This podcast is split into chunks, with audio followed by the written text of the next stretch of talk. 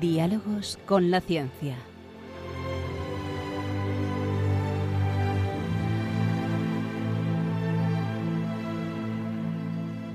Dirigido por Javier Ángel Ramírez.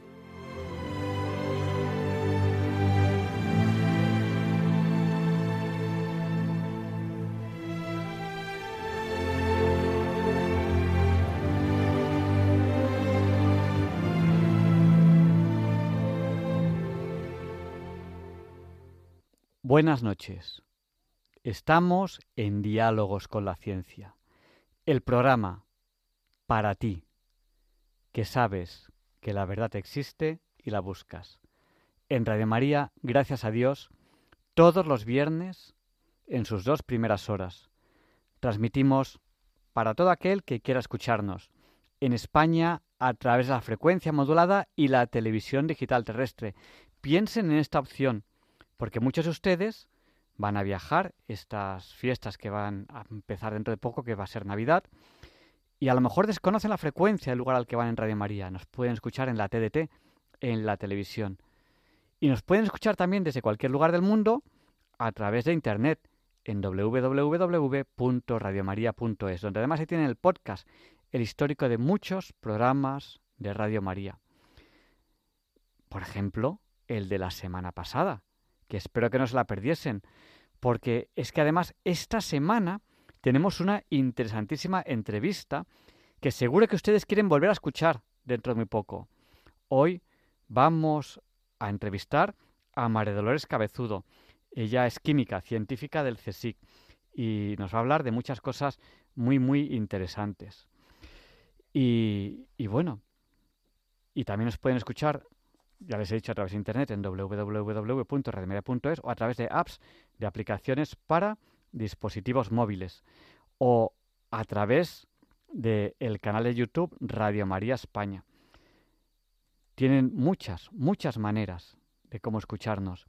Y hoy dedicamos este programa a Ruth, que es su cumpleaños. Muy buenas noches a todos. Soy R al cuadrado, Ruth Ramírez. Quería deciros que hoy no habrá sección de cómo entender eso que no entiendo, ya que la semana que viene tendré algunas recuperaciones. Pero no os preocupéis, la semana que viene volveré. Quería aprovechar agradecer a Pilar de Coria que me ha enviado un regalo por mi cumpleaños, que fue ayer 15 de diciembre. Me ha gustado mucho. Gracias por todo. Saludos y hasta la próxima. Bueno, pues felicidades Ruth, a ti te dedicamos este, este programa de hoy que, seguro que te, que te gusta mucho y te gusta especialmente. A ti que hace muchos años cantaste esta canción por primera vez.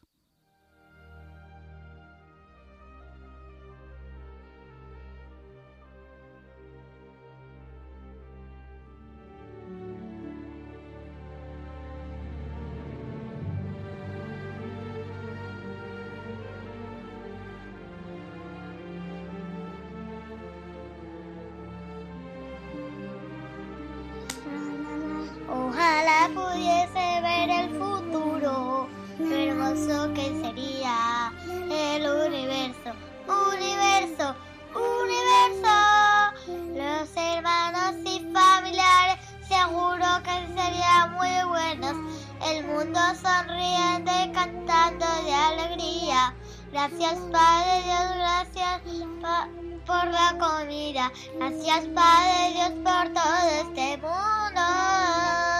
Gracias Padre Dios.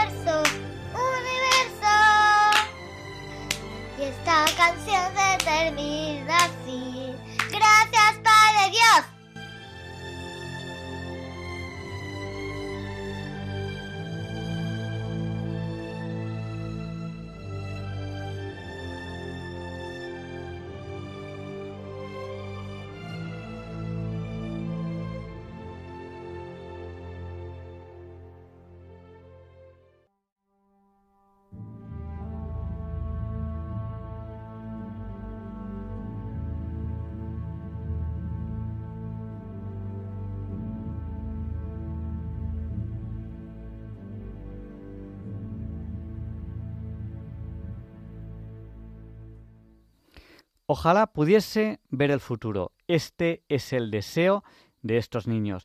Ya saben lo que les voy a decir, que semana a semana, programa a programa, aquí vamos, camino al futuro.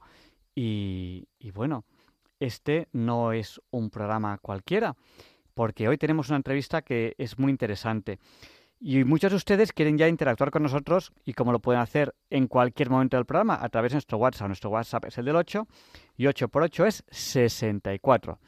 Pues el WhatsApp al que pueden escribirnos en cualquier momento del programa es el 64 9 8 8 8 8 7 1.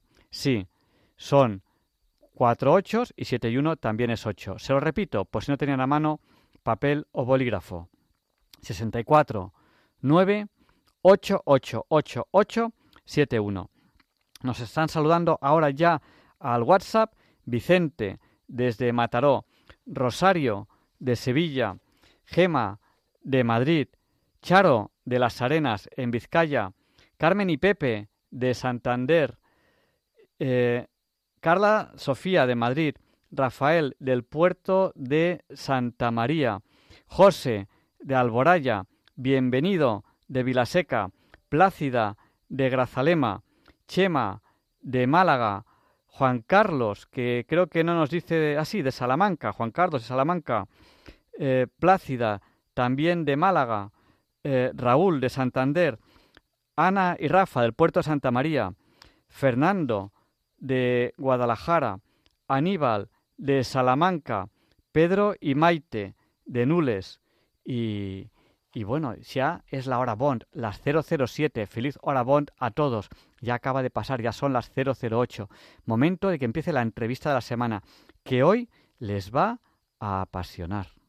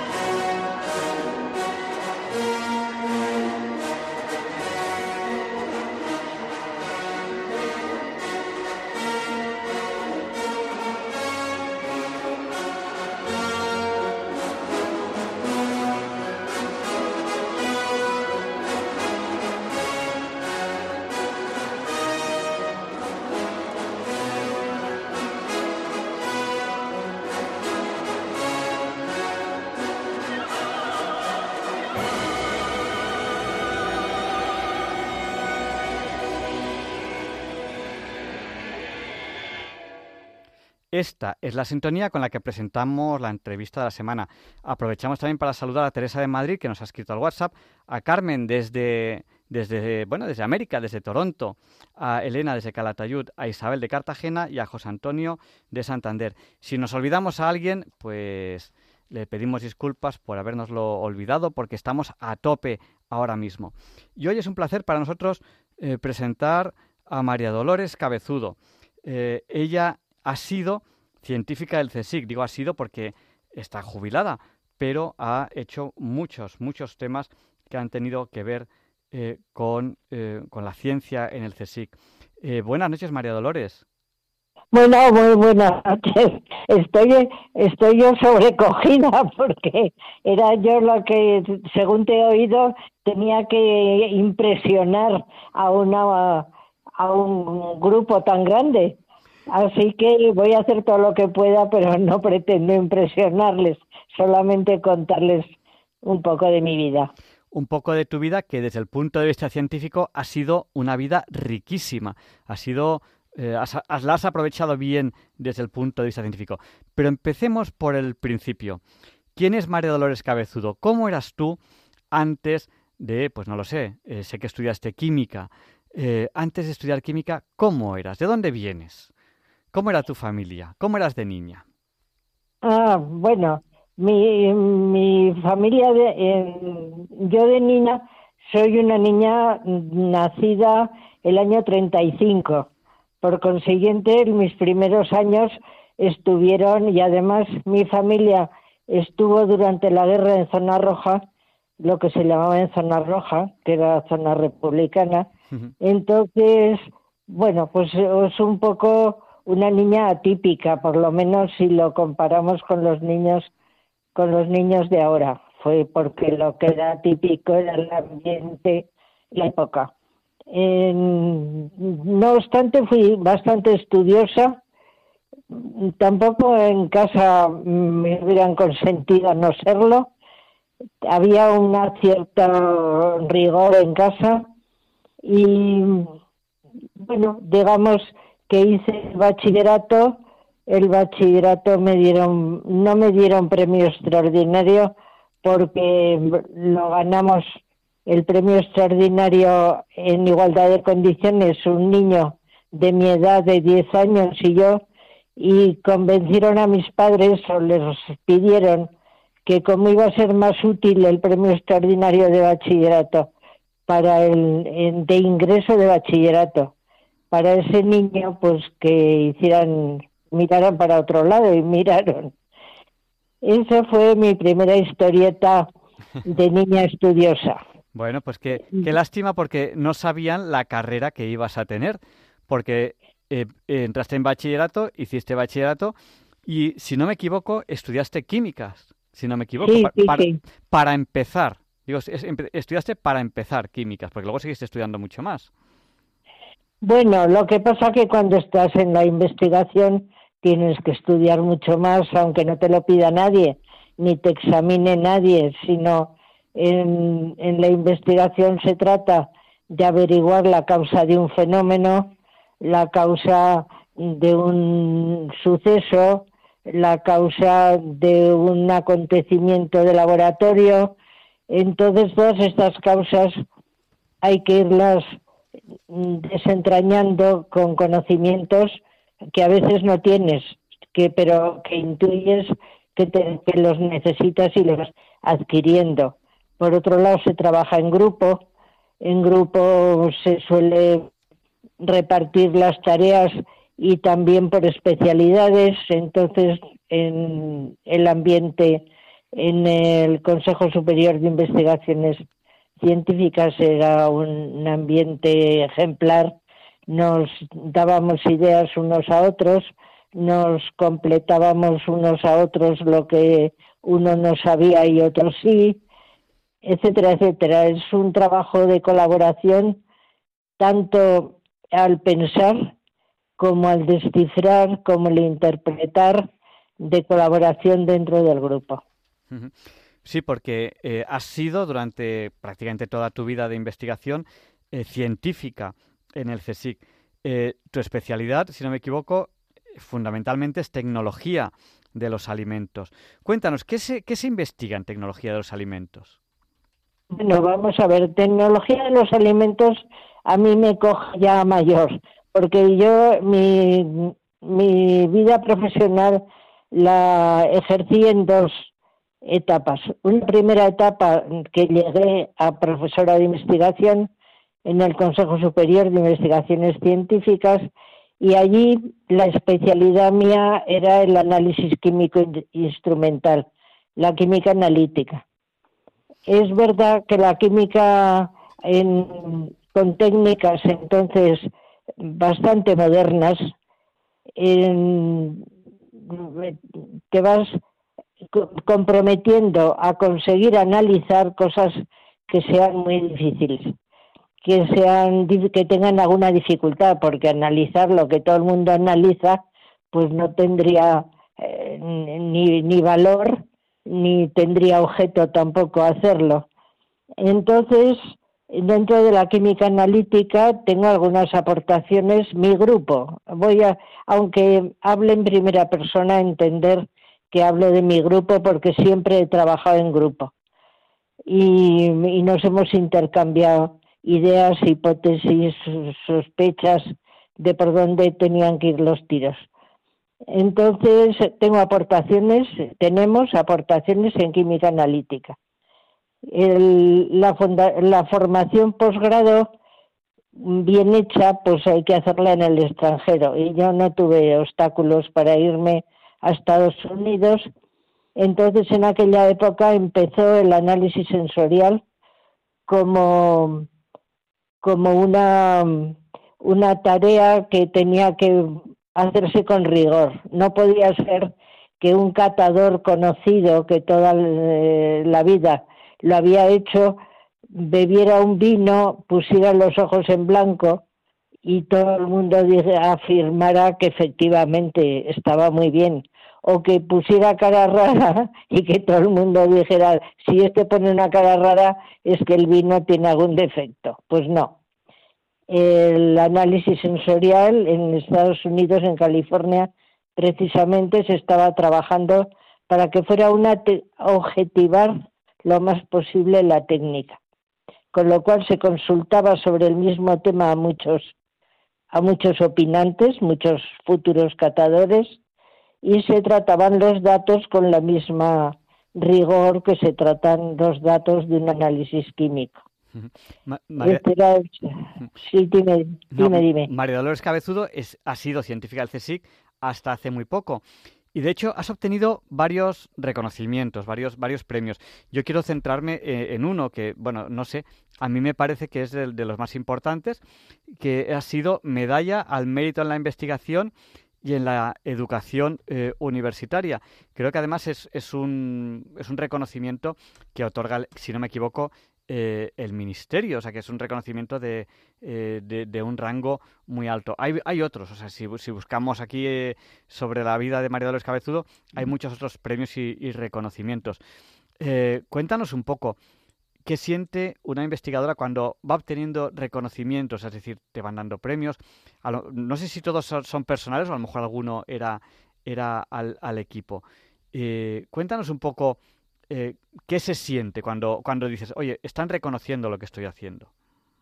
Bueno, realmente te quedas sorprendido porque porque uno en el ambiente aquel, ahora yo observo que los docentes y los investigadores son un poco más asumidos.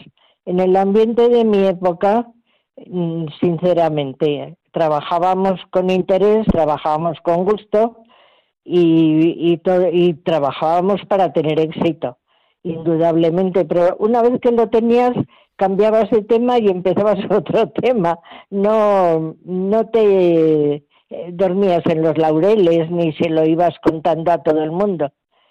Entonces, en aquella vez yo me quedé muy sorprendida, me lo agradecí, lo agradecí mucho y lo agradecí por porque yo misma en unas pequeñas pocas palabras que pudimos decir cada uno de los premiados, que fuimos tres. Entonces, lo agradecí en nombre de mis becarios. Recordé especialmente a la gente joven. Por cierto, hablando de becarios, no sé si te te interesa que te cuente cosas de becarios. Sí, cuéntanos lo que consideres oportuno. Eh, este es el micrófono que te cedemos a ti para que nos cuentes lo que, lo que te parezca más, más interesante.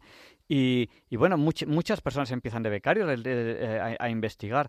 Quizás un poco, es un poco duro al principio. Y desde luego, la vida del investigador en España no está suficientemente reconocida. Yo creo que en eso estamos de acuerdo, no lo sé. No hay más remedio que empezar de, de becario. Eso eso es inevitable. Lo lógico es que una persona que termina la carrera inmediatamente o, no hace mucho eh, tenga que entrar en un grupo e irse encontrando la parte de tema que le corresponde, eh, aprendiendo a manejar equipos que suelen ser más sofisticados que los que se manejan en la universidad.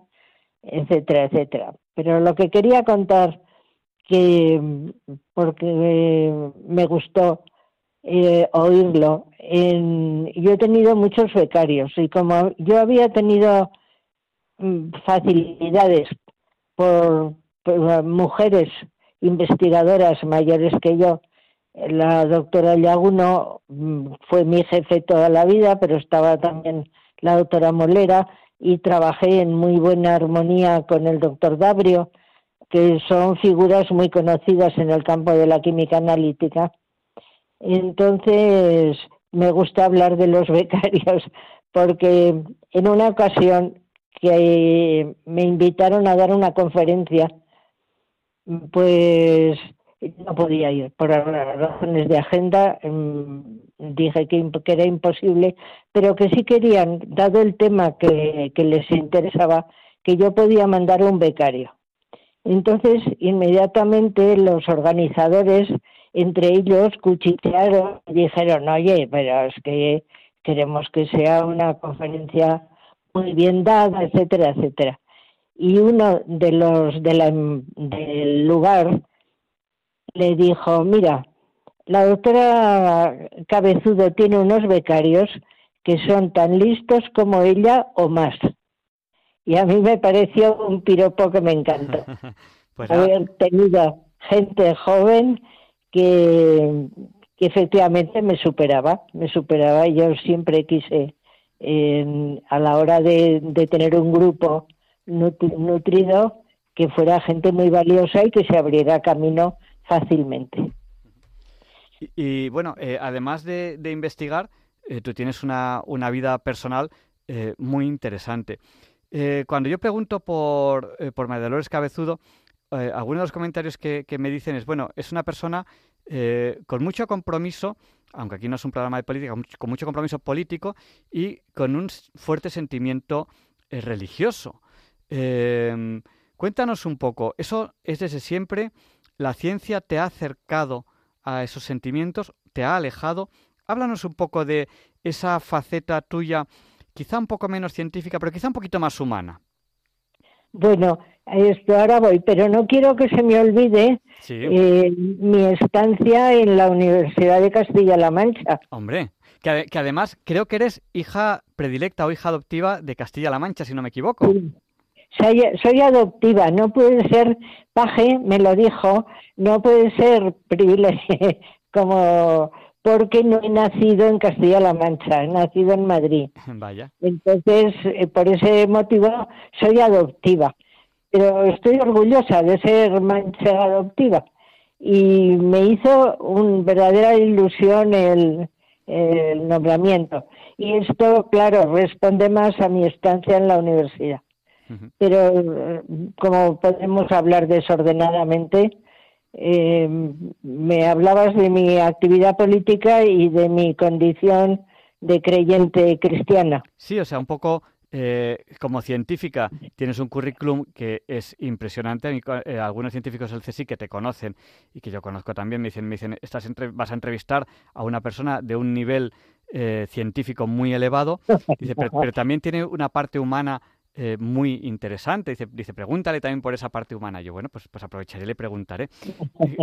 Cuéntanos un poco cómo te sientes, pues si la ciencia te ha, te ha empujado hacia allá o, ya venía de antes. Cuéntanos un poco. No, no. Eh, digamos, soy cristiana y practicante porque, aunque no toda la vida he sido intensamente en esta línea, he tenido altibajos como tiene todo el mundo, pero bueno, a mí me ha influido que nací en una familia cristiana, que me educaron en un colegio religioso eh, y que y, luego tanto en las cuestiones de fe como en las cuestiones de política, yo creo que hay una, una circunstancia que se da en mí. Hay quien dice que ambas cosas que se heredan o que se transmiten por contagio. Yo he conocido cristianos tan, tan magníficos, tan entregados, tan generosos, tan serviciales, tan ayudadores, y que, realmente me he metido en unos ambientes que son muy superados, muy, muy interesantes, muy inspiradores para hacer cosas. Y en el campo de la política también. En el campo de la... Tú, de- tú- tú has, tú has sido amiga de políticos españoles re- reconocidísimos, que si dices el nombre todos les, todos les conocemos, porque han estado en gobiernos y todo. Amiga personal. Sí, eh, bueno, eh, eh, quizás de quien más amiga he sido de Rubalcaba. Sí, sí, sí. Entonces, Pérez Rubalcaba, él fue el autor de una ley de la universidad, con lo cual en ese momento, mm, por ese motivo, había algunos contactos. Y mm, luego, cuando él estuvo de ministro de Educación, y entonces, eh, estando yo donde estaba y teniendo un laboratorio grande, etcétera, pues tuve muchas oportunidades de hablar con él. Así como cuando vine a la universidad, eh, incluso la, ley de Rubalcaba, yo compartía las partes principales, sobre todo porque había mejorado mucho la universidad anterior y cuando fue en el gobierno de, José María Aznar se cambió, se hicieron movimientos para cambiar la ley y se llegó a cambiar. Entonces, en esos idas y venidas fue cuando yo también un trato pues entre profesional y entre amistoso con Rubalcaba, pero también mi, la primera reunión a la que yo asistí de los hoy fue con Javier Sol, nos la nos entusiasmó Javier Solana. O sea que era una época y fui y tuve una cierta amistad con Gregorio Peces Barba. O sea que son de la generación anterior, ¿no? Tienen Sí, son eh, muy anteriores a los actuales. Sí, so- so- son personas que ya no están en activo, ya, aunque nosotros aquí en la una Ciencia no nos gusta hablar de política, yo- hay una cosa que, que experimento yo en la universidad, y es que personas con cierta relevancia política, cuando se tratan a, a nivel científico, eh, realmente son las personas que parecen diferentes, es decir, eh, su faceta técnica, su faceta científica, eh, no tiene que ver de alguna manera con su, con su faceta política, es decir, eh, científicamente hablando, quizás ahí haya un punto de, encuentro eh, que, pueda ser interesante entre personas que a lo mejor políticamente no puedan serlo, por, poner un ejemplo, ¿no? Yo he, coincidido también en algunas charlas con algunos científicos, que, que, que algunos eran personajes políticos, que se han presentado a elecciones aquí en Madrid como número uno de lista, y científicamente hablando, era relativamente eh, fácil entenderse con cualquiera, independientemente de, su ideología. Eso pasa un poco entre científicos. O sea, que la ciencia es un poco como el deporte, que eh, cuando uno se acerca a la ciencia de verdad, eh, pues le acerca al resto de científicos y pueden ver las cosas un poco desde un punto de vista más, más menos, menos separado. No sé si no sé si me estoy explicando. Sí, yo creo que, que quizá. De todos modos, la política a la que podemos acceder, eh, la clase media, los que andamos por aquí en tareas o los jubilados o, o al principio cuando te metes en estos líos. Entonces, son la, la política más amplia es de tareas sociales. Son, son tareas sociales, no la, la investigación bueno, la investigación necesita necesita subvenciones, necesita apoyo de laboratorios, de instituciones, de etcétera, etcétera, pero mm, es reducido como es natural. Entonces, y también depende de las áreas en las que se haga la investigación. Pero en- en- yo creo que no tiene nada que ver. Yo Sí. creo que, que se puede ser investigador, estudioso, etcétera, y no ser y no tener vocación política. Yo, yo, yo, yo, yo no la tengo y estoy muy contento. Yo soy, igual que cuando uno gana al fútbol, digo, yo es que no me entero de nada del fútbol. O sea, son cosas que yo pues no tengo, no tengo, no tengo, no, no me llama por ahí. Y, y bueno, sin embargo, la ciencia sí, sí, sí me llama. Y sí te quería preguntar, ya que estamos en Radio María, un poco, eh, si, si la ciencia a ti, porque tú, tú dices que has tenido tus altibajos y tal, ¿en tus altibajos te ha ayudado la ciencia a ser un poquito, a tener un poquito más de fe o te has separado en los esos altibajos? Cuéntanos un poco. Bueno, eh, yo creo que, que no ha influido. En mi caso, no creo que haya influido. Creo que, que, que no ha influido más porque en, cuando yo me refiero a tareas de iglesia o contacto con amigos o contacto con otros cristianos, me refiero más a la pastoral, a, a, defender la justicia social, a defender la verdad, a, a, pelear por la verdad, por la igualdad, etcétera, etcétera. Entonces, son más eh, tareas, lo que podríamos decir, el, la ayuda a los demás, al próximo como a ti mismo. Entonces, bueno, pues por ejemplo, yo me he involucrado mucho en defender a los inmigrantes, en, en gritar contra la guerra, en, en tareas un poco que no tienen nada que ver con la con la ciencia. Y que tristemente eh, también ahora tenemos eh, un, mundo con muchas guerras, una de ellas que nos cae aquí pues cerca en, Europa y, eso es muy triste. O sea, es algo que el otro día emocionó al, Santo Padre, le, hizo cuando, cuando hablaba de, este tema tan triste. Eh, bueno, tus investigaciones científicas han dado lugar a, a avances científicos a veces estamos acostumbrados a que un avance científico tiene que ser algo como muy eh, un titular de periódico, pero la ciencia muchas veces avanza, va dando pasos, pasos que no se ven en titulares, en titulares eh, de prensa, porque no son llamativos, pero que son fundamentales para que el mundo avance. No sé si me explico. Cuéntanos un poco eh, cómo ves la ciencia en ese avance del día a día y en qué cosas de las que tú has investigado son de aplicación directa o qué cosas no son de aplicación directa, pero son fundamentales para que otras lo sean. No sé si me estoy explicando con una pregunta tan rara. En, cosas de aplicación directa, todo lo que sea los, digamos, la riqueza, la riqueza de un país, pues la, hacerla más, más fácil, hacerla mm, que se pueda vender mejor, que se pueda exportar, realmente tratándose de alimentos o todas estas cuestiones hay que hay que conseguir exportar. Y, para exportar como es natural hay que competir con otros países que también exportan. Y entonces hay que presentar un producto. Mm, yo no soy partidaria de enfocarlo a lo a lo novedoso a lo no conocido a tal que tampoco hay tanto surtido, pero bien, pues, sería una vía.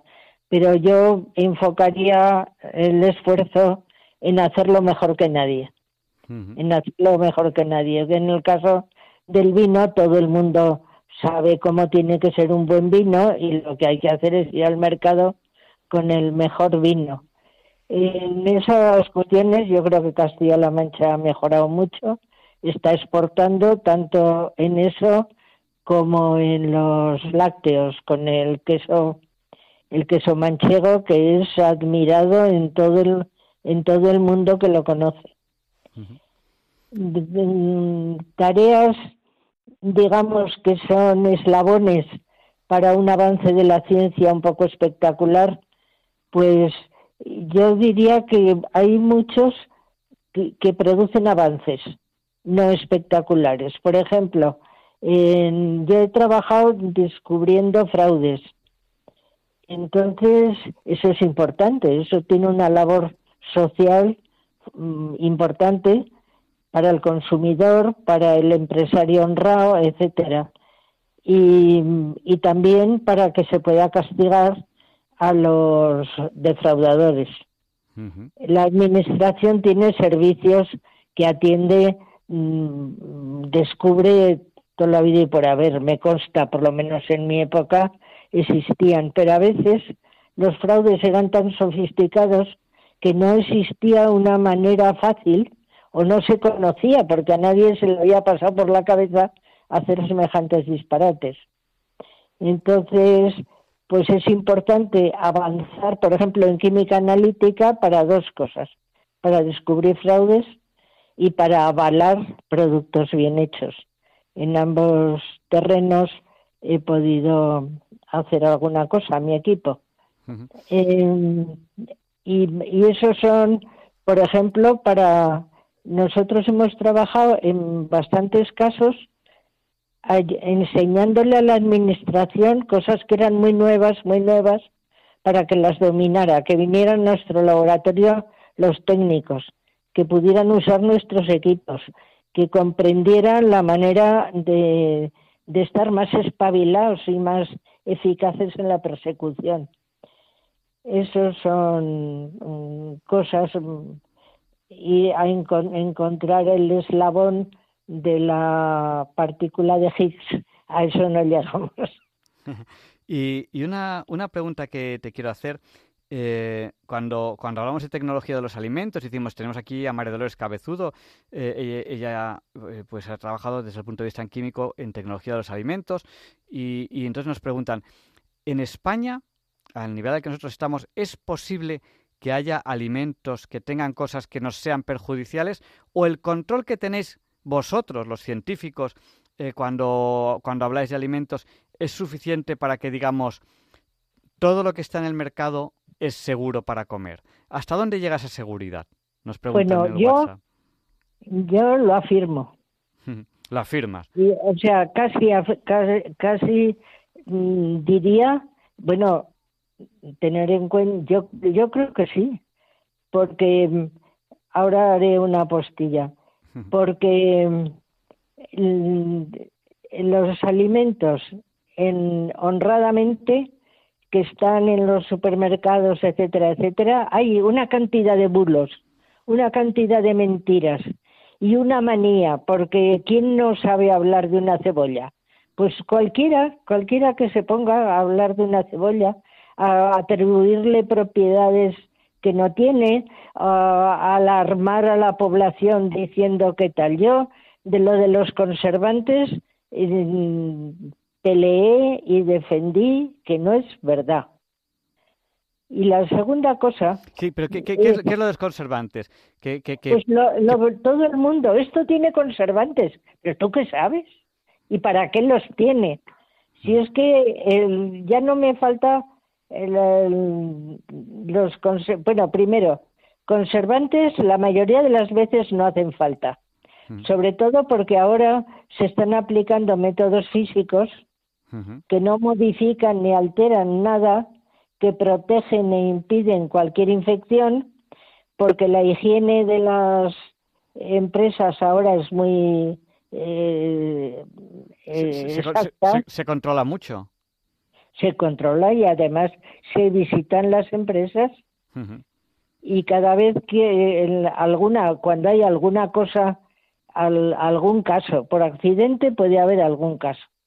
Y por mala mala práctica también puede haber algún algún caso pero este afán de desconfiar de todo no tiene justificación. Claro, o sea, cuando vosotros os encargáis de que, cuando llega un producto que aunque en la etiqueta ponga, yo qué sé, E, 515 me lo estoy inventando, C, no sé cuánto, vosotros os encargáis de que eso daño no puede hacer. Pues no, es que para que salga un producto al mercado lo tiene que, registrar y tiene que explicar lo que pone y tal. Eh, no, pero esto es control de la administración, o sea, hay funcionarios encargados de, supervisar eso, como supera, supervisan todo lo que llega por la aduana, supervisan todo lo que eh, todo lo que se fabrica.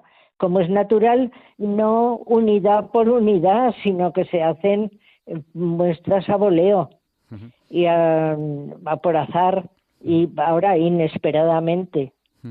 Eh, eh, eh, María Dolores, ¿te parece bien si abrimos el micrófono a los oyentes? Pues si, alguien quiere hacernos alguna pregunta, ¿te parece, ¿te parece un momento adecuado? Bueno, voy a hacer un breve resumen de la universidad. Sí, sí, por favor. por eso, un, breve resumen. Yo vine aquí el año 90. Entonces mm, pedí la excedencia en el CSIC, hice oposiciones a catedrática. O sea que no me trasladé de sitio a sitio y toca porque me toca. Entonces, el programa de la carrera de la licenciatura en Ciencia y Tecnología de Alimentos, el que hay aquí en Castilla-La Mancha, que es el que yo dejé y que creo que perdura, está sacado de, la, de Estados Unidos, de Alemania, de Francia, de los países más avanzados en cuestión de alimentos y, por supuesto, del área mediterránea, que son los alimentos que nos interesan. Entonces, la, la universidad ha funcionado muy bien, muy bien. Y yo me desplacé aquí, abandoné todo lo que había hecho y traté de reproducir en los laboratorios em, líneas de investigación adaptadas a la región. Entonces añadí la cuestión de la miel, la cuestión de las hierbas condimento, porque en ese momento todas las, cuando cogemos una, un, frasquito de estos de perejil, de, de las distintas hierbas que se ponen en pequeñas cantidades, el laurel, etcétera, etcétera, excepto el laurel, me parece que todos se importan, se importaban. Bueno, entonces quiere decir que la formación que se da aquí, que es para lo que yo vine, eh, es equiparable a la que puedan estar en los, todos los países de nuestro entorno. No creo que yo a los alumnos les decía, quiero que cuando vayáis a una empresa de España o del extranjero no pongáis caras de asombro ante nada. Y creo que lo conseguí. Tienen buena fama los licenciados que se forman aquí. Entonces ya no digo más. Me querías abrir el micrófono a la gente que nos está oyendo. Si alguien nos quiere, nos quiere llamar para hacer alguna pregunta, algún comentario, tienen que llamarnos ahora. No deben tardar mucho porque queda, queda poquito tiempo de programa, es que se nos va el tiempo volando. Y apunten, cojan papel, cojan bolígrafo. Si quieren llamar, nuestro número de teléfono es el 91 005 94 19. Se lo repetimos por si alguien no tenía papel o bolígrafo a mano. 91 005 94 19. Buenas noches. Eh, tenemos aquí la primera llamada que nos ha entrado, que es bienvenido de Vilaseca, si no me equivoco. Eh, buenas noches, bienvenido. Buenas noches, paz y bendiciones. Yo solamente que quería a todo lo que ha hablado esta señora, que es sabia, que veo que se preocupa mucho por el ser humano, le quería dar mi opinión, que las políticas tendrían que servir para ayudarnos, para que vivamos mejor de lo que vivimos, no para, para hacernos ir peor y, y que haya gente durmiendo en la calle, que haya gente pasando hambre, que se mueran los niños, el aborto, y ya está, solo eso. Pues muchas, muchas gracias, bienvenido. Estamos recuperando eh, la conexión telefónica que la, acabamos de perder ahora mismo eh, con María Dolores Cabezudo. Entonces estamos ahora mismo eh, intentando eh, recuperarla. Estamos, estamos en ello. Ahora os oído. Sí, se ha, cortado, se ha cortado la conexión. No sé si has oído un poco lo que nos ha dicho bienvenido o no, o no lo has oído. No, no, no, no he oído nada. Hasta este momento no. no. bueno, se ha, cortado la conexión, no pasa nada. mira, tenemos aquí a bienvenido que nos, nos vuelve a llamar. a ver si ahora ya no, ya, ya, ya, se escucha bien. bien. Bienvenido, te volvemos a dar paso, cuéntanos. Espera un momentito, espera un momentito. Ahora, dinos. Hola. Buenas noches. Sí. Mire, yo, la experiencia de mi vida, he llegado a comprender un poco de, de qué se trata. Entonces, la verdad, dicen que nos hará libre. Este programa habla mucho de la verdad. Entonces, quería dar una opinión que, que, que la gente no piensa bien por culpa del ritmo que lleva la sociedad, de lo que nos intentan hacer creer de las políticas. Entonces la política tendría que ser para, para ayudar a, a mejorar la vida al ciudadano y al ser humano. Entonces, eh, veo que las políticas nos hacen ver, ir cada vez peor. Y, y entonces veo que esta señora lucha contra eso y, yo nada más hago rezar por, por en silencio por, por porque no veo que todavía se haya hecho justicia, que todo nos va mal porque no se ha hecho justicia ni mataron a nuestro Señor Jesucristo, porque ningún rey ni ningún príncipe eh, ha hecho, no se ha hecho justicia todavía y nada más, no quiero, ya está. Muchas gracias, bienvenido y buenas noches. Y como dices que está, que está rezando, no nos olvides en tus oraciones. Gracias. Gracias. Bueno, pues eh, Lola, tú siempre tienes el micrófono abierto. Si no, si quieres hacer un comentario a, bienvenido, que nos ha, nos ha llamado al 91 005 94 19. Adelante. Bueno, bienvenido. Yo creo que lo que nos ocurre en la, sociedad pasa tantas cosas y efectivamente la política está para arreglarlo. Eso tiene usted toda la razón y eso es cierto. Hay muchísimos políticos que se empeñan en arreglar los problemas. Hay otros que quieren arreglarlos y no pueden porque no depende de ellos y o del conjunto. Eh, ya, bienvenido, ya nos al teléfono, nos ha llamado, nos ha dejado el mensaje y, ya está. Bueno, pues yo creo que eh, vamos, eh, tenemos ya que ir pasando a las siguientes secciones. Yo creo que sería un buen momento para hacer un resumen de, todo lo que hemos hablado, María Dolores, porque nos has contado muchísimas cosas de tu vida, de tu profesión, un poco has hablado un poco de la ciencia, cómo funciona la ciencia en, en general, qué cosas hacéis en tecnología de los alimentos en el CSIC. Y aquellos oyentes que han llegado tarde a la entrevista, pues a lo mejor, uy, hemos, hemos perdido otra vez la conexión con, con María Dolores. Eh, bueno, pues volvemos, volvemos a llamarle.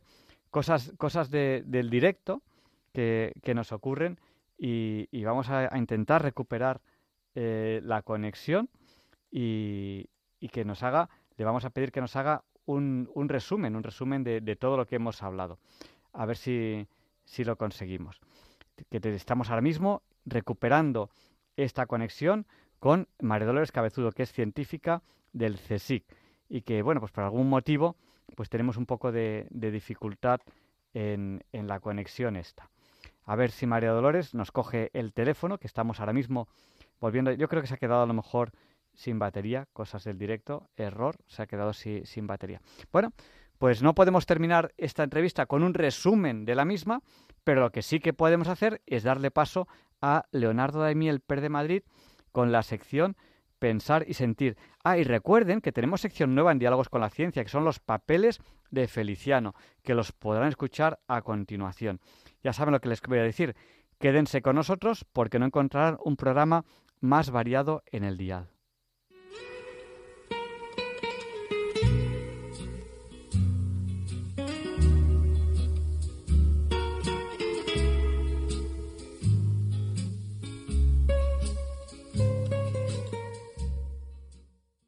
Buenas noches, queridos oyentes de Radio María. Soy Leonardo Daimiel y celebro estar de nuevo con ustedes.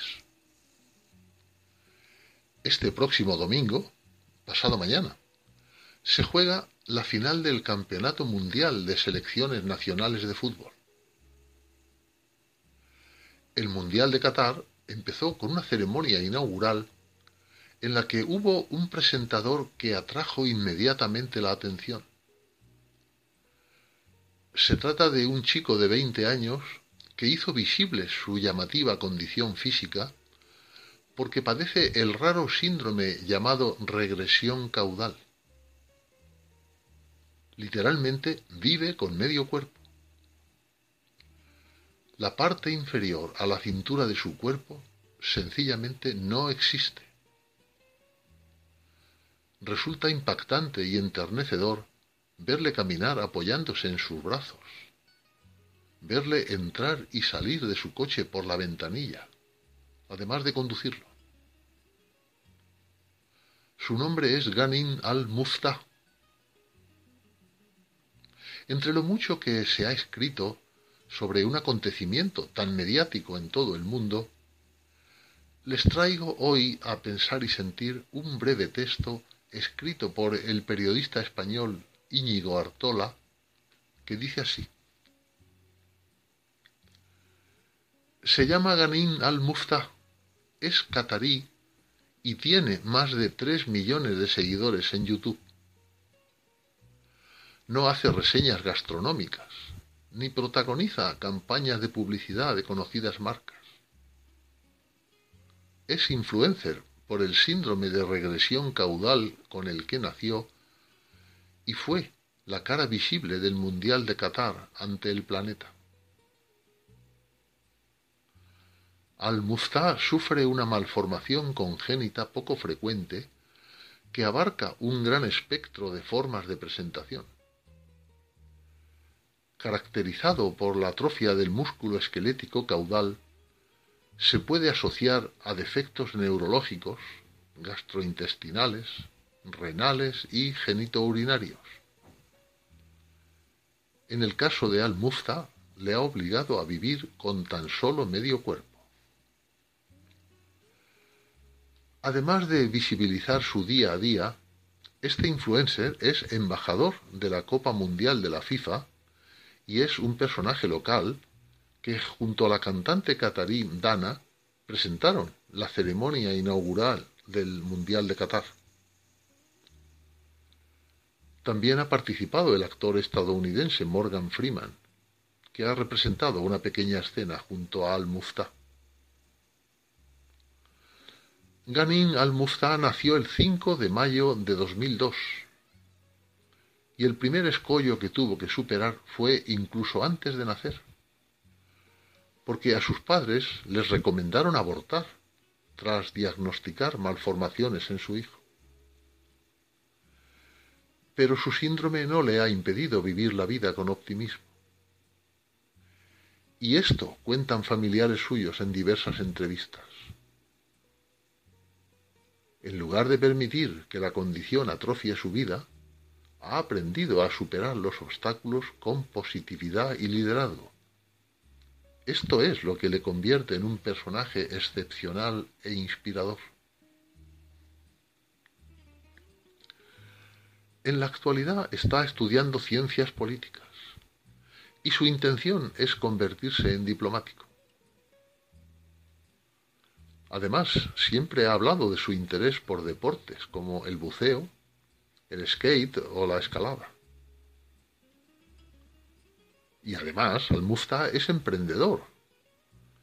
Es el creador de la marca Garissa Ice Cream, una heladería que tiene varios locales en Doha y que gozan de gran fama gracias a su promoción. Ghanim al-Muftá también ha contado en diversas ocasiones el bullying al que se le ha tenido que enfrentar en su infancia. Su rara condición y su aspecto poco común le han granjeado el desprecio de compañeros de colegio. En su página web cuenta que mientras Ganín crecía, al principio le resultó difícil asistir a la escuela debido a las burlas y al acoso de sus compañeros de clase. Sin embargo, su madre le alentó a hablar, a enseñarles sobre su condición y a crear conciencia en la comunidad. Y termina así este texto escrito por Íñigo Artola. Es admirable tanto él por su espíritu de superación como sus padres, especialmente su madre, para seguir adelante con el embarazo.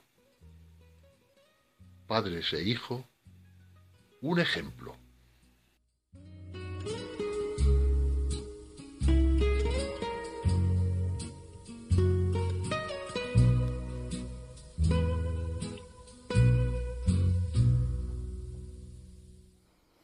Pues estábamos en directo haciendo la entrevista a María Dolores Cabezudo cuando se nos ha cortado eh, la conexión telefónica justo en el momento en que le estábamos pidiendo que hiciese un resumen de la entrevista.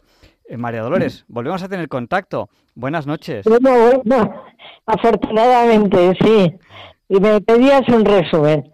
Yo insistiría porque entre los radio oyentes supongo que habrá muchas mujeres que estamos llamadas a ayudar a todas las mujeres que encontremos, nacionales, extranjeras, emigrantes, de toda condición. Y que mm, estamos en esta responsabilidad tanto cuando trabajamos como cuando nos jubilamos, cuando somos mayores, etcétera, etcétera. Yo creo que no nos podemos librar y de participar, participar en la iglesia, participar en la política si se tiene oportunidad y ganas, participar en la docencia y participar creando motivos de opinión pública que sean sanos, honrados, verdaderos y justos. No se me ocurre nada más. Pues muchísimas gracias, María Dolores. Ha sido un placer compartir radio contigo, una científica de máximo nivel, de las científicas españolas que tenemos en el CSIC, con muchísimo reconocimiento y, bueno, ha sido un placer compartir este programa contigo. Muchas gracias por dedicarnos su tiempo y buenas noches. Ya te dejamos ir a dormir ahora. Bueno, bueno, muchas gracias a vosotros y también nos deseo buenas noches. Gracias. Y de todas maneras, eh, no te pierdas que vienen a continuación los papeles de Feliciano, que les va a encantar. Allá vamos con estos papeles. Bueno, bueno. Un abrazo. Un abrazo. Buenas noches.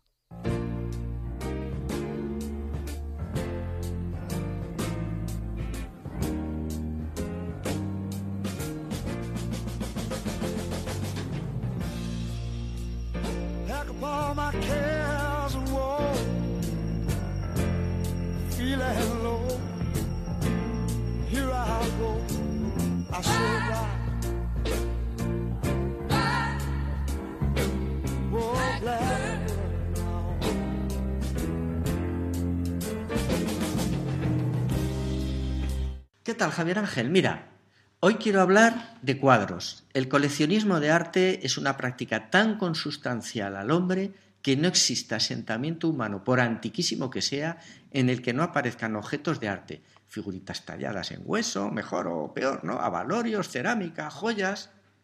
Y bueno, y la cantidad de pinturas rupestres por ahí, por las paredes de estas cosas prehistóricas. Claro que sí, las pinturas rupestres. Fíjate, muchas de estas pinturas rupestres como los maravillosos bisontes de Altamira, no solo tienen un alto valor histórico o antropológico, sino es que además a estas alturas siguen manteniendo su vigencia artística. ¿eh? La, modernidad de un bisonte de Altamira sigue siendo apabullante, a pesar de los miles de años que han pasado. Mi padre era coleccionista de pintura española del 19 y desde bien pequeñito los cuadros colgados por las paredes de mi casa obraron en mí una infinita fascinación. Yo os recomiendo que cuando vayáis a visitar una institución, el despacho de una autoridad, de un abogado, bueno, y por supuesto a un domicilio particular, sobre todo fijaros en los cuadros que hay colgados por las paredes. Esos cuadros os van a dar muchas pistas sobre la talla de las personas que vais a tratar. Decía el gran Albert Boadella de la Generalitat de Cataluña ¿Qué se puede esperar de un gobierno que toma sus decisiones debajo de un cuadro de tapies? no hace mucho tiempo tuve la oportunidad de visitar el complejo de la Moncloa, pues, pues eso, lo visitable, ¿no? El salón del Consejo de Ministros, la salita donde se recibe a los mandatarios internacionales, los bonsáis de la entrada, en fin, pues lo que te enseñan, ¿no? Y tengo que decir que la pinacoteca me causó una impresión deplorable. Todos los cuadros excepto uno de mi buena amiga Menchugal, eran de un mal gusto manifiesto. Además, todos colocados al tuntún, sin ningún criterio, ni estético, ni museístico, ni, ni artístico, ni nada. Pues ¿qué, ¿qué, imagen de España se llevarán los mandatarios internacionales eh, que pasen por ahí? Pues mira, te puedo asegurar, Ángel, que muy lamentable y muy triste. Todo lo contrario de la diplomacia francesa, ¿no? A ver, en los franceses se da un curioso fenómeno que, aunque presumen de su acendrado republicanismo, para asuntos de boato y protocolo les gustaría seguir siendo una monarquía. Realmente la sociedad francesa echa en falta una familia real, pues que dé realce a sus ceremonias de Estado y, por qué no decirlo también, a las portadas de las revistas del colorín. Por eso, eh, a sus presidentes les encanta envolverse de una aureola regia que los distinga de sus súbditos. Y el rey de este complejo fue Valéry Giscard d'Estaing, que pretendía comportarse como el rey Sol. Con España y su incipiente democracia se portó muy mal, eh, como un verdadero canalla. Eh, dio cobijo a los asesinos de ETA y nos cerró a cal y canto las puertas de la Unión Europea. Pues un reciente nombrado presidente del gobierno español, Adolfo Suárez, acompañado de su ministro de Exteriores, Marcelino Oreja, se presentó de visita oficial en el Palacio del Elíseo. Giscard para hacer valer su grandeur, en vez de salir a recibir a sus huéspedes, que además eran vecinos, pues como cumplía la ocasión, los hizo esperar en una gran galería de cuadros históricos. Y después de tenerlos ahí un buen rato esperando, cuando pensó que estarían suficientemente macerados, hizo abrir con gran estruendo un portalón al fondo del pasillo y se quedó plantado en el dintel con un altivo gesto regio, esperando que los españolitos tuvieran que avanzar disminuidos por toda la galería de cuadros hasta su formidable presencia. Oreja, al oír la puerta y ver a Giscard ahí al fondo, dijo, Adolfo, venga, vamos que ya ha salido. Y Suárez le cogió del brazo y dijo, quieto, ni se te ocurra moverte y se pusieron dándole la espalda mientras que Suárez hacía grandes gestos, así como los brazos, como si le estuviera explicando los cuadros a Marcelino. Giscard, después de esperar un rato, al ver que no le hacía ningún caso, tuvo que ir, muy amoscado eso sí, por todo el pasillo al encuentro de las primeras autoridades de la democracia española. Bueno, pues ahí tuvo buenos reflejos nuestro presidente. Pues es verdad que estuvo muy bien. ¿eh? Mira, en el Senado de España ocurre todo lo contrario que en la Moncloa. Allí iniciaron el siglo XIX una eh, pinacoteca extraordinaria, cuya sección más espectacular es la dedicada a la pintura histórica. Se trata de grandes cuadros y grandes en todos los sentidos, en calidad, en tamaño, en estética, donde se representan estampas de las señas de identidad histórica española. Ahí tienes desde la rendición de Granada y la batalla de Lepanto hasta la jura de la Constitución por la regente María Cristina de Augsburgo. Siempre que me invitan a algún acto en el Senado, aprovecho la ocasión para perderme por sus pasillos y salones para disfrutar de estos magníficos lienzos.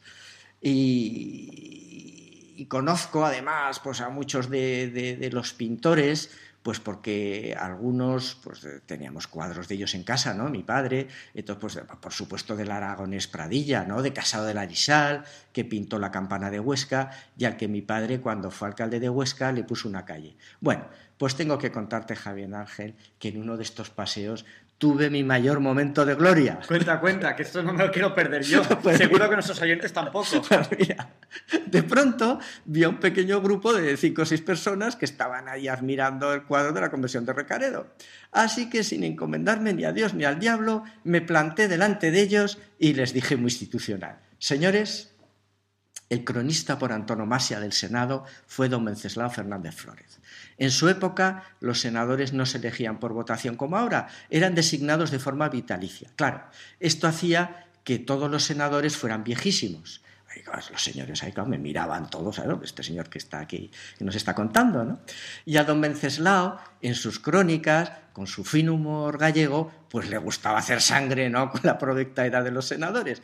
Y para demostrar los viejos que eran, contó en que esta anécdota, que en cierta ocasión observó como un senador estaba mostrando este mismo cuadro a un grupo de visitantes, igual que, estoy haciendo yo ahora con, con ustedes, ¿no? Y el senador les explicaba, gran día para la historia de España en el que el rey visigodo Recaredo, acompañada de su esposa Bagda, ante Leandro, el obispo de Sevilla, adjura del arrianismo y abraza la verdadera fe católica magnífica obra del pintor valenciano Muñoz de Grain, donde podemos apreciar atrevidos efectos de luz que contrastan la oscuridad del fondo con la luminosidad del primer plano.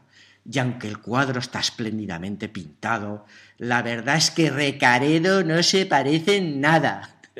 Entre las carcajadas y aplausos de los presentes, me despedí muy toleramente y abandoné el Senado por la puerta grande. Como tiene que ser, como bien te mereces, Feliciano. Muchas gracias por haber compartido estas anécdotas con nosotros hoy. Pues a ti, Javier Ángel, y sobre todo recuerda que tú eres el necesario y los demás somos contingentes.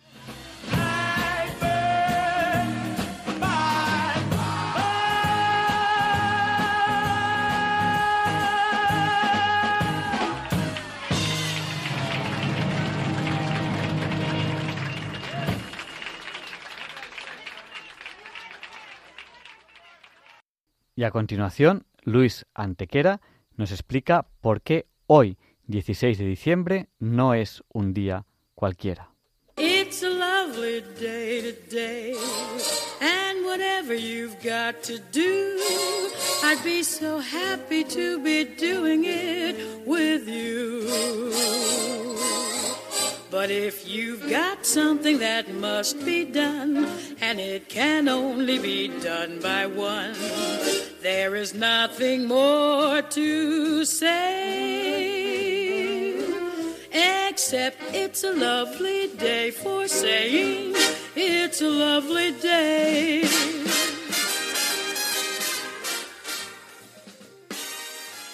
No, Javier Ángel, no dilectos compañeros de Diálogos con la Ciencia, no, queridísimos oyentes de Radio María, claro que no es un día cualquiera, ningún día es un día cualquiera. Y este 16 de diciembre que nos disponemos a comenzar ahora mismo, tampoco, porque en fecha tal, pero del año 755, en China, el general An Lushan se levanta contra el emperador Xuanzong de la dinastía Tang, iniciando la llamada rebelión Anxi. An Lushan se autoproclama emperador, aunque su reinado apenas durará dos años, asesinado por su propio hijo An Qinshu, asesinado a su vez por Shi Siming. Aunque la rebelión solo dura en total ocho años, abarcando el reinado de tres emperadores, Xuanzong, Su Zong y Dai Zong, resultará uno de los conflictos más destructivos de la historia china, produciendo la muerte de un mínimo de un cuarto de la población, hasta 13 millones de personas, aunque podrían ser más.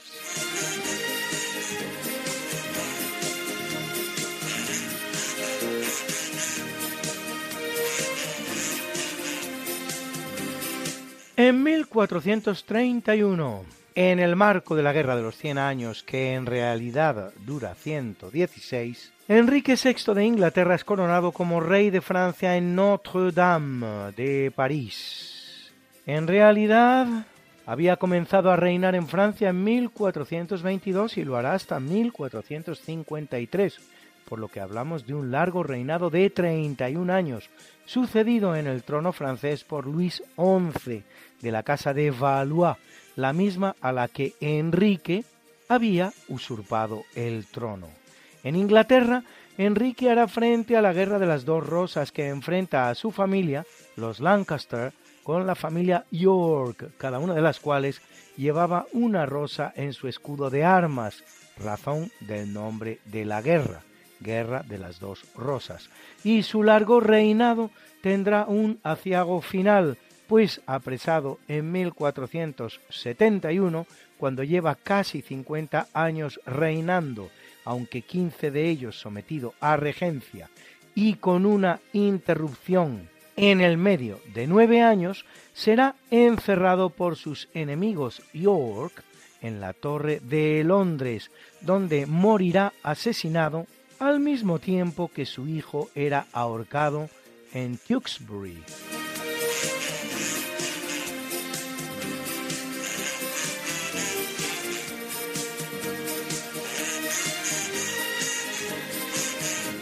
En el capítulo siempre fecundo de la conquista, colonización y evangelización de América por los españoles, que va a permitir a los indígenas americanos el tránsito del neolítico al renacimiento en apenas dos generaciones, un tránsito que a los europeos había costado 7.000 enteros años, en 1602 el marino español Sebastián Vizcaíno fondea en una bahía en la actual California y hallando que reúne perfectas condiciones para ello, funda un puerto crucial para el comercio con Asia que despliegan los españoles a través de América, el que en honor del virrey Gaspar de Zúñiga llamará de Monterrey.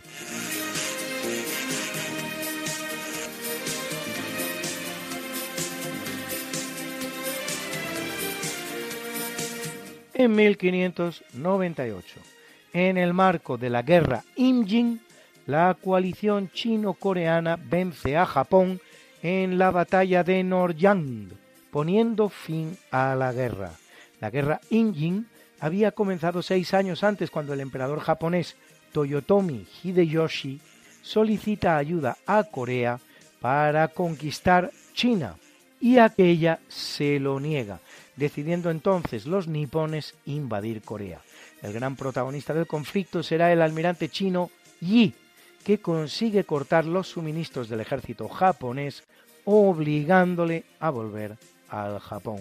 Se le llama guerra Imjin porque Imjin es el nombre del año en que comienza el conflicto en lengua coreana. En Japón se le llama guerra Bunroku por la misma razón.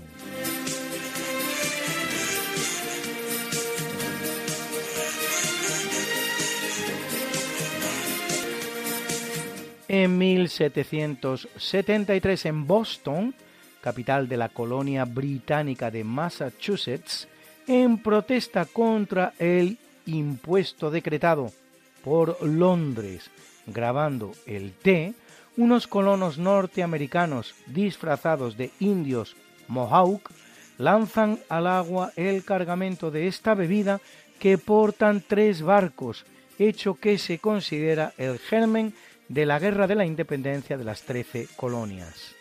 Acostumbra a llamarse a este episodio histórico Guerra de la Independencia de los Estados Unidos, unos Estados Unidos que todavía no existen, que desde luego no tienen las colosales dimensiones que tiene el país así llamado hoy, nada menos que 10 millones de kilómetros cuadrados, y que no constituye entonces más que una unión de 13 pequeñas colonias en la costa este de América del Norte, con un territorio total que a duras penas alcanza los 500.000 kilómetros cuadrados, mal explorados y controlados.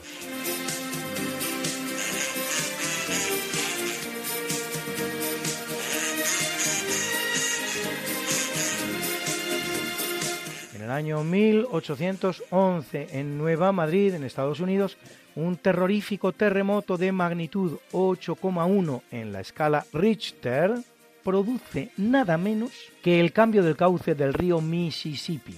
Nueva Madrid, New Madrid, en inglés, es una ciudad ubicada en el condado de Nueva Madrid, en el estado de Missouri, conocida por albergar la falla de Nueva Madrid, la zona sísmica más activa de los Estados Unidos. Para hacerse una idea de la actividad sísmica del lugar, baste decir que desde 1974, hace apenas medio siglo, han sido reportados cerca de 4.000 terremotos en él, aunque gracias a Dios de leve intensidad.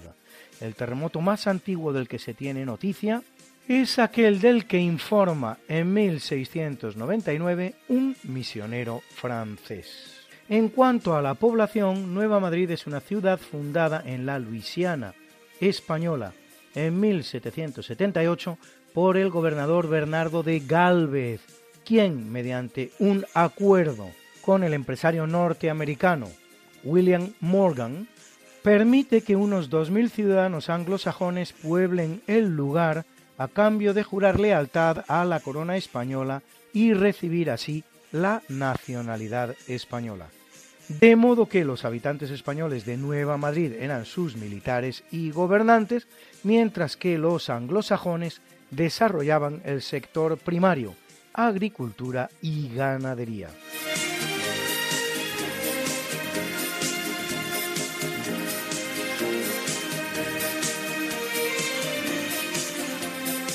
En 1838 en Sudáfrica, el líder Boer Andries Pretorius, con unos cientos de soldados y con solo tres heridos, realiza una auténtica masacre de 3.000 zulúes en la batalla llamada de Blood River, o río sangriento. Se les llama Boers, palabra que en holandés significa campesino, a los colonos holandeses que se establecen en el África Austral en el siglo XVIII, cuyas repúblicas Orange y Transvaal se anexionará el Reino Unido en 1848.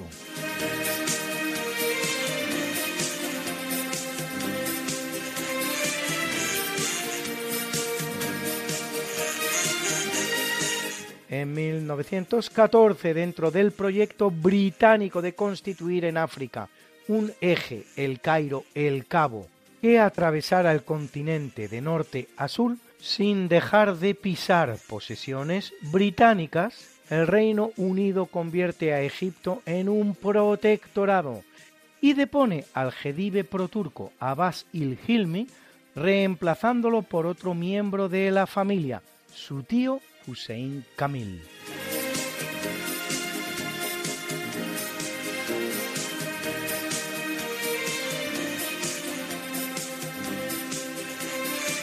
En 1944, en el marco de la Segunda Guerra Mundial, en la región de las Árdenas, en Bélgica, Adolf Hitler ordena atacar a las fuerzas aliadas desplegadas a lo largo del frente occidental, cogiéndolas por sorpresa. La mala climatología impide a la aviación aliada contraatacar, por lo que durante varios días llega a parecer que se puede producir un auténtico vuelco en la guerra. El 23 de diciembre se produce por fin la reacción aliada, que conduce a su victoria, con un saldo final de 110.000 bajas alemanas por 80.000 de los aliados.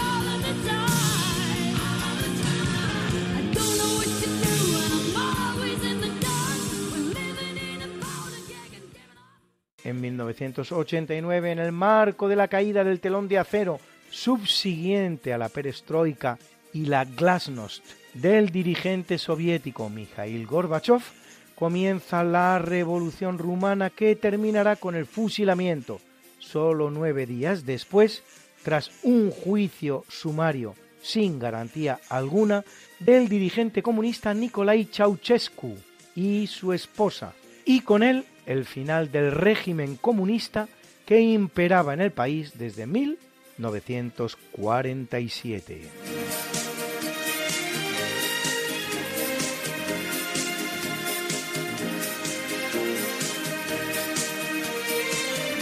En 1997 tiene lugar un extraño evento cuando nada menos que 685 niños japoneses son hospitalizados víctimas todos ellos de un ataque epiléptico secundario a haber presenciado el episodio de Pokémon Denno Senshin Porygon por culpa de los rápidos cambios entre los colores rojo y azul.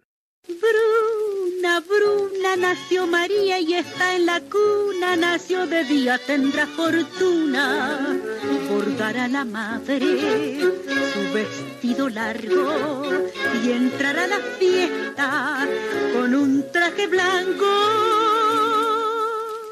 Y será la reina cuando María cumpla 15 años te llamaremos Negra María, Negra María que abriste los ojos en carnaval. En el capítulo del natalicio, en el año 1775, ve la luz Jane Austen, gran novelista británica de la época georgiana cuyas obras de tipo romántico conocerán gran éxito. Cabe destacar entre ellas Emma, orgullo y prejuicio o sense and sensibility, incorrectamente traducida al español como sentido y sensibilidad, cuando en realidad significa sentido y sensatez.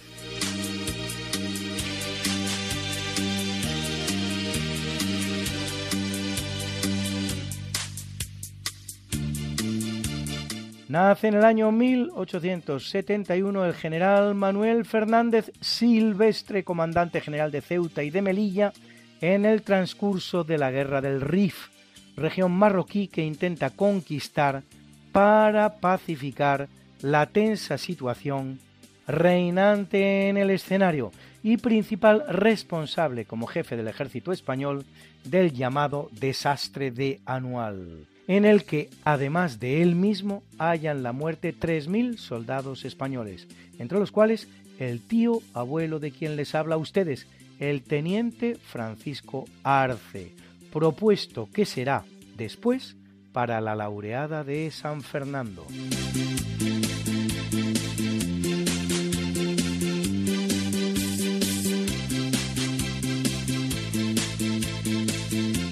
viene al mundo en el año 1934 el español Pablo Sorozábal, escritor, traductor de Kafka y de Büchner desde el alemán y compositor musical, hijo del también compositor Pablo Sorozábal, autor de la ópera Tierra Roja, de la zarzuela Las de Caín con su padre y del himno de la Comunidad Autónoma de Madrid.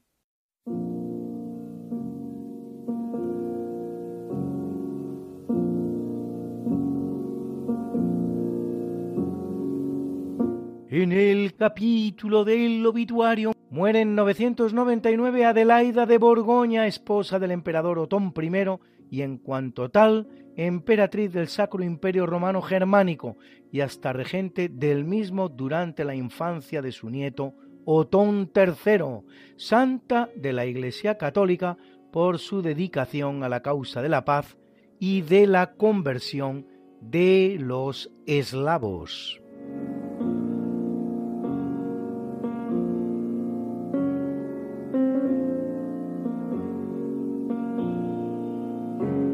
El año 1774 abandona el mundo François Quesnay, cirujano francés que, sin embargo, pasa a la historia por sus aportaciones en el campo de la economía, a través de la escuela que se dará en llamar de los fisiócratas, doctrina económica precedente del liberalismo que afirmaba la existencia de una ley natural por la cual el buen funcionamiento del sistema económico no requería de la intervención del Estado, cuya doctrina viene resumida en la expresión francesa laisser-faire, dejar hacer.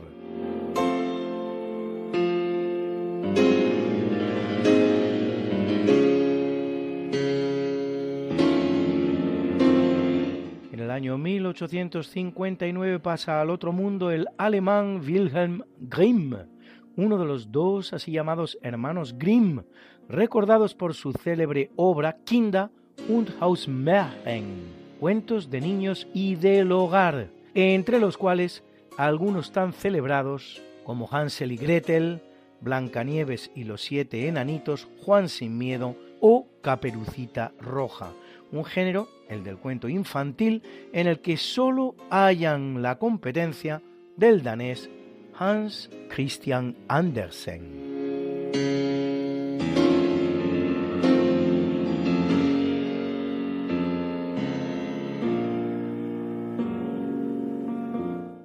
A muerte y ejecutado, muere en el año 1922 Eligius Niewiadomski, pintor y crítico de arte polaco, que asesina de un tiro al presidente de la Segunda República de Polonia, Gabriel Narutowicz.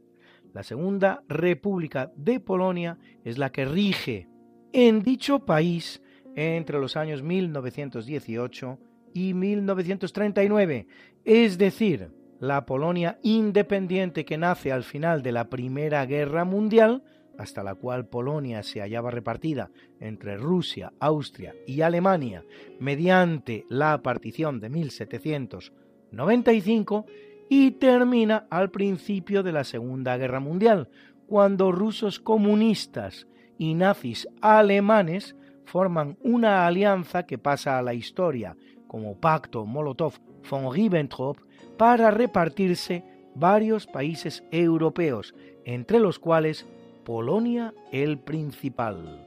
Es la Segunda República, pues antes había existido una así llamada Primera República Polaca, que no era sino una monarquía federal formada en 1569 por el Reino de Polonia y el Gran Ducado de Lituania, mediante la Unión de Lublin, llamada también Mancomunidad de Polonia-Lituania o República de las Dos Naciones, existente hasta que se producen las tres particiones de Polonia en 1772, 1793 y 1795.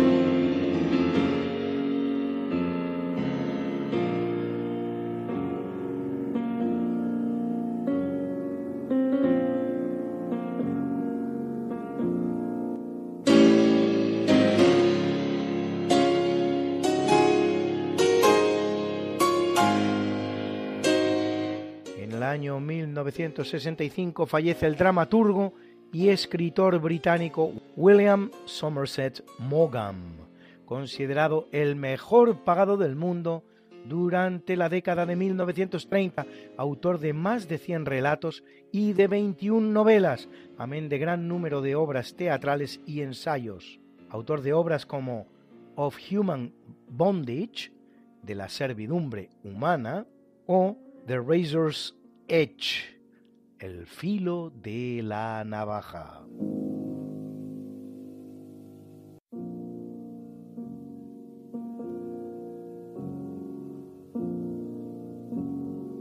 Y muere en el año 1989 en Madrid la preciosa actriz italiana Silvana Mangano, protagonista de títulos inolvidables como Riso Nero, Arroz Negro o Muerte en Venecia.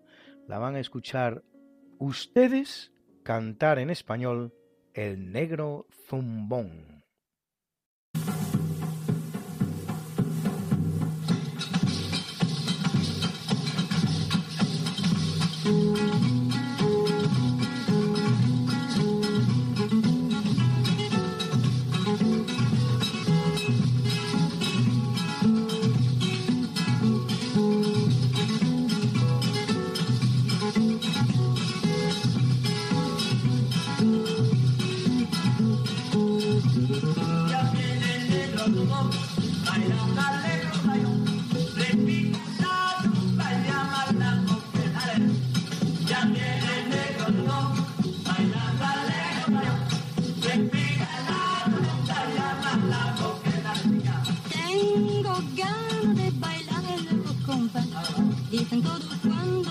sun.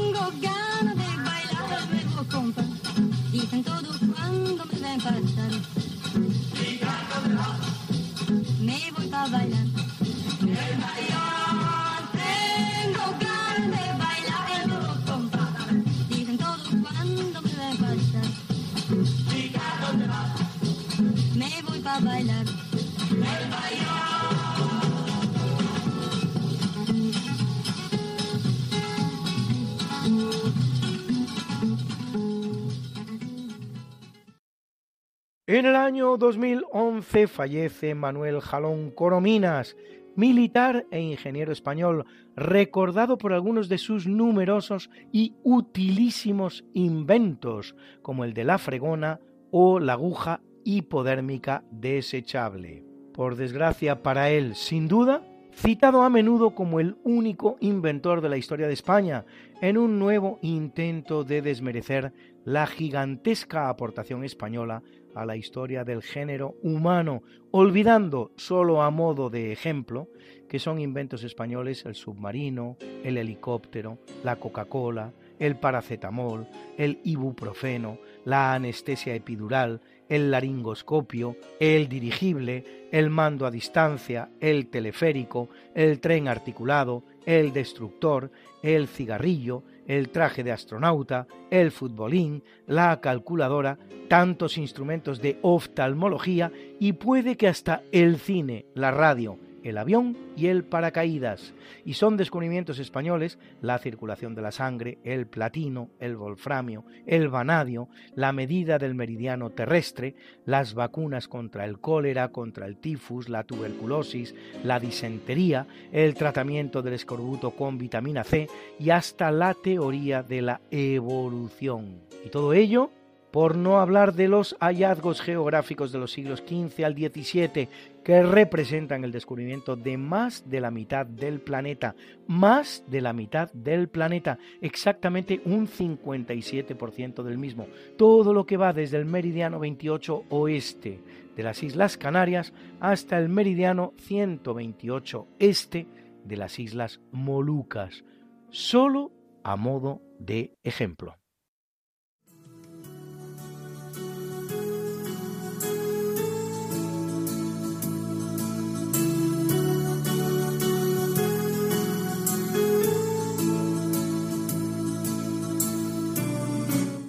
Felicitamos hoy a Rodolfo Llinas, neurofisiólogo colombiano que dirigió el programa del grupo de trabajo Neurolab de la NASA.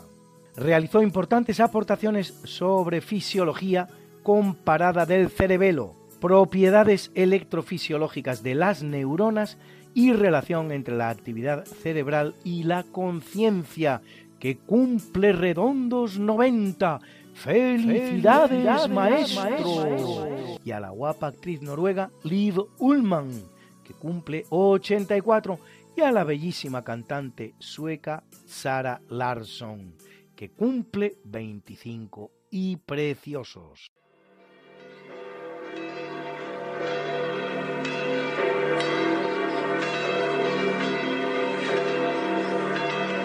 Y celebra la Iglesia Católica a Apseo Aitalas Valentín Concordio Naval y Agrícola, mártires,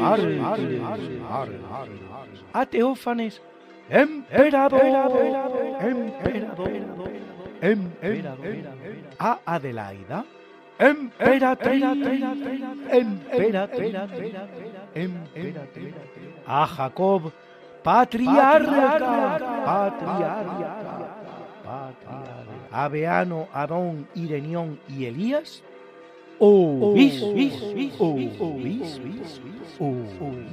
a Albina, Virgen, y a Isabel, Everardo, Macario y Adelardo, confesores, confesores, confesores. Something that must be done, and it can only be done by one. There is nothing more to say, except it's a lovely day for saying it's a lovely day.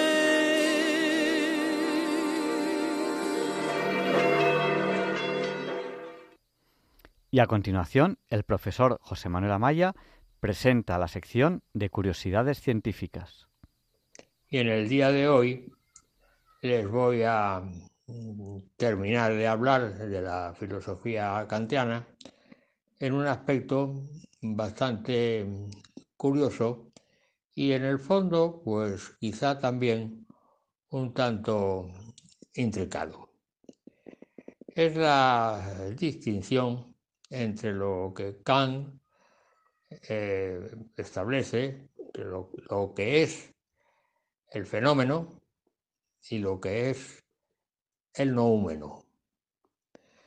Cuando hacemos una observación alrededor de nuestro entorno, vemos cosas, tocamos cosas, oímos cosas, en fin, esto intervienen nuestros sentidos, la vista, el oído, olfato, gusto y tacto. Y entonces observamos fenómenos. ¿Qué significado tiene la palabra fenómeno? Pues justamente fenómeno significa lo que se observa, lo que es observable, lo que es manifestable y por lo tanto lo que eh, es lo que entra por los sentidos, concretamente, por los cinco sentidos que tenemos y entonces lo que se observa por cada sentido, pues es el fenómeno, es decir, lo, que, lo observable, lo que se manifiesta. Y hay otro aspecto que no se manifiesta y que se llama el noúmeno. El noúmeno significa la cosa en sí de un objeto determinado, la cosa en sí, y en definitiva, lo que no se manifiesta. De modo que si el fenómeno es la cosa observable, el noúmeno que no se manifiesta es la cosa pensable, pero no observable. Si eh, tenemos, por ejemplo, un objeto, en ese objeto podemos ver pues, sus propiedades, podemos ver el color del objeto, la forma del objeto y alguna que otra propiedad más. Entonces decimos que ese objeto es de color amarillo, que tiene forma redondeada, es decir, es como si fuera una bola y por lo tanto de forma esférica y una serie de propiedades que puede tener más. Pero lo curioso es que ese color amarillo se nos manifiesta por la propiedad que tiene el objeto de no absorber la, el, color, la, la longitud de onda o la frecuencia de ese color. Me parece que el ser humano percibe eh, siete colores, entonces el amarillo es el que no se absorbe por el objeto y entonces se manifiesta a nuestra vista. Entonces decimos que ese objeto tiene color amarillo y al, al tacto resulta que ese objeto tiene forma esférica. Pero claro, esto no es una mm, forma general de establecer las propiedades eh, visibles eh, y tactibles de un objeto determinado, sino que puede haber otras propiedades que nosotros no somos capaces de observar a través o como consecuencia de aplicar nuestros sentidos. Hay animales de todas las clases, por ejemplo, insectos o, o ma- mamíferos o peces o, en fin, animales en general, que son capaces de tener una percepción más amplia que la que tenemos los seres humanos. Por ejemplo, hay animales que pueden percibir el infrarrojo y hay otros animales que pueden percibir longitudes de onda más pequeñas y pueden pasar incluso eh, del ultravioleta. Incluso también en la percepción del oído hay animales que perciben ciertas frecuencias que los seres humanos no podemos percibir. La diferencia entre los colores y los sonidos son que los colores son vibraciones transversales y que con una de- determinada longitud de onda y los sonidos son vibraciones longitudinales. Los sonidos tienen que propagarse siempre a través de un medio. El medio, por ejemplo, el aire.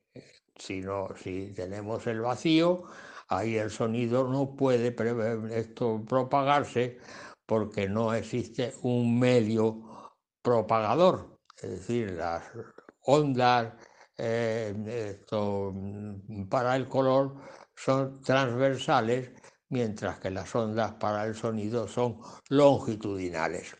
Y claro, es curioso de que mm, eh, ciertas frecuencias en las ondas longitudinales, eh, pues mm, son percibidas por ciertos animales, por ejemplo, ciertos perros perciben frecuencias de sonoras que no percibe el ser humano, lo cual es un magnífico eh, instrumento para la actuación y la educación de los perros, concretamente, y, especialmente de los perros policías, porque en un momento de peligro con un delincuente, el policía eh, coge el silbato, entre comillas, eh, sopla y entonces el malhechor no oye nada y sin embargo el perro policía sí que lo oye y acude inmediatamente para salvar al policía, concretamente, y poder mm, detener al malhechor. Pues bien, em, con todas estas cuestiones que le expongo, pues Kant distingue dos clases de categorías en los fenómenos. De modo que los fenómenos son, ya he dicho, la cosa observable y el noúmeno es la cosa pensable. Y entonces hay dos formas de enfocar el problema. La cosa en sí y la cosa para mí. La cosa para mí es lo que yo puedo observar en un determinado fenómeno, lo que les he venido diciendo anteriormente. Y la cosa en sí es el noúmeno, es decir, es la cosa pensable, lo que yo pienso que puede de- tener de propiedades un determinado objeto, evidentemente. Y entonces Kant, basándose en la teoría del conocimiento, en la epistemología, dice que el noúmeno, es decir, que la cosa en sí, nunca se podrá ser objeto de experiencia. Efectivamente, solo el fenómeno puede ser objeto de experiencia, pero el noúmeno no puede ser objeto de experiencia. Bien, y también recuerdo haber leído en un libro magnífico, no voy a dar ni el nombre del libro ni el nombre del autor del libro para que no se interprete que eh, estoy haciendo propaganda, pero en un libro muy bueno que leí ya hace, hace años, pues eh, hablaba de que el, cerebro nos proporciona situaciones engañosas. ¿eh? De manera que el libro tiene un título parecido a, lo que acabo de expresar. El libro se llama El cerebro nos engaña. Sí, efectivamente, el cerebro nos engaña. Ah, hay situaciones, ¿eh? en los seres humanos concretamente, se ha observado, que mm, en un momento determinado eh, pierden la visión de los colores. Y entonces solamente ven en blanco y negro, es decir, ven cómo se veían las películas antiguas. Las películas antiguas eran normalmente en blanco y negro. Efectivamente, todavía no existían las películas en color. Las películas de Charles Chaplin, el famoso Charlotte, todas eran en blanco y negro. ¿eh? De manera que eh, eh, esto, hay seres humanos que en un momento determinado de su vida pierden la visión de los colores y solamente perciben en blanco y negro. Pero lo curioso de la cuestión es que esos seres humanos es como si hubieran percibido siempre en blanco y negro. Es decir, no recuerdan mm, nada en absoluto de los colores. Es una vida nueva en el ser humano ¿eh? que solamente percibe el blanco y negro. Y es lo curioso, ¿no? Que olvidan haber percibido en colores. De modo que en este sentido, sí, efectivamente, el cerebro no se engaña. Claro, por supuesto que sí. Pero estos son casos muy especiales y casos muy eh, particulares. De manera que ustedes me dirán, ¿y hay alguna forma, alguna manera de determinar lo que Kant llama la cosa en sí? Es de- decir, determinar el noúmeno de la cosa pensable. Pues sí, hay a- una forma analítica basándose en la cuestión de que mm, unos investigadores de la Escuela Finlandesa de Filosofía de la Ciencia, estos in- investigadores o estos filósofos de la ciencia de tipo racionalista, eh, mm, llamados eh, Ilka, los nombres son un poco, un poco raros. Ilka Nini Luoto, tal y como se lo estoy diciendo, Ilka, Ilka Nili, Nili Luoto y Raimo Tuomela. Ilka Nini Luoto y Raimo Tuomela, de la Escuela Finlandesa de Filosofía de la Ciencia. Y entonces establecen que existen cosas en sí, que estas cosas en sí admiten un procedimiento para su determinación.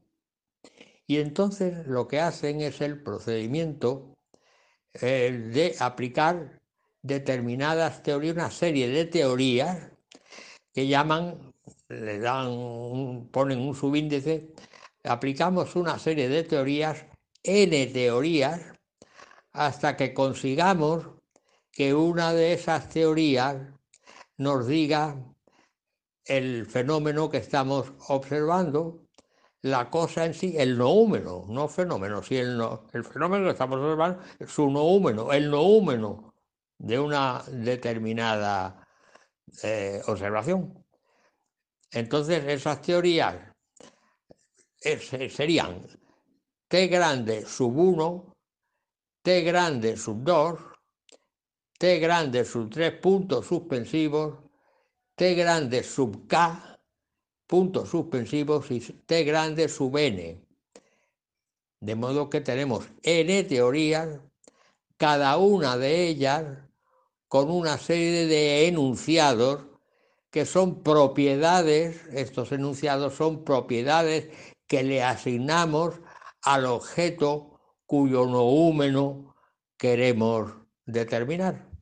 Entonces la teoría T sub 1 tiene los enunciados E sub 1, 1, E sub 1, 2 E sub 1, 3 puntos suspensivos, E sub 1H, por ejemplo, ¿no? De modo que tiene H enunciado. El primer subíndice eh, es, corresponde al 1, que es la teoría número 1, y el segundo subíndice corresponde al, esto, al número del enunciado, de modo que tiene H enunciados. Y lo mismo hacemos para la teoría T sub 2, porque sería T sub 2, 1, perdón, E sub 2, 1, el, el enunciado primero, E sub 2, 1, E sub 2, 2, y así sucesivamente hasta E sub 2, eh, N, por ejemplo, ¿no? O M. Eh, y así sucesivamente hasta la teoría T sub n. Entonces, si eh, cuando n crece indefinidamente, pues entonces tenemos eh, que podemos mm, destacar en un- una teoría determinada con una serie de- esos enunciados que corresponden al límite común de la serie de teorías o de la sucesión de teorías. Si esa, esa sucesión de teorías tienen un límite común, en ese límite común está justamente la cosa en sí del objeto que queremos determinar, su noúmeno.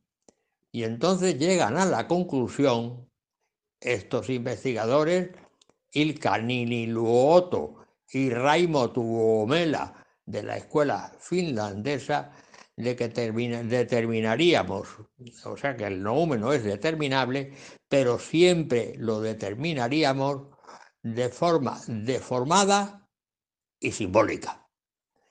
De manera que aquí voy a terminar mi intervención de hoy, deseándoles a ustedes muy buenas noches y hasta la semana que viene, si Dios quiere. Gracias.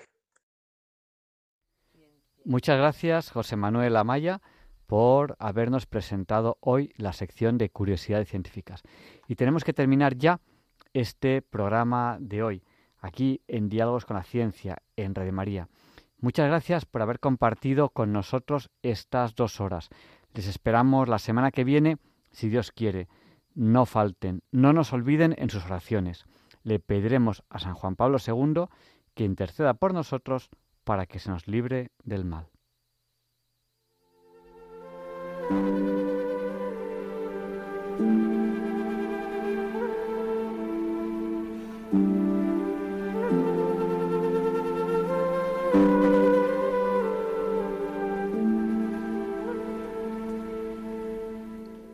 Y así concluye en Radio María el programa Diálogos con la Ciencia. Dirigido por Javier Ángel Ramírez.